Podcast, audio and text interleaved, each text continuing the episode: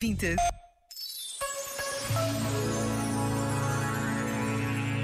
O exercício da presença pode parecer estranho, mas a presença também necessita de esforço, regularidade, determinação.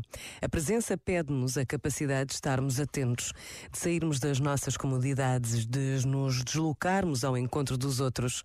Nunca seremos capazes de adivinhar a diferença que pode fazer na vida de alguém a nossa presença.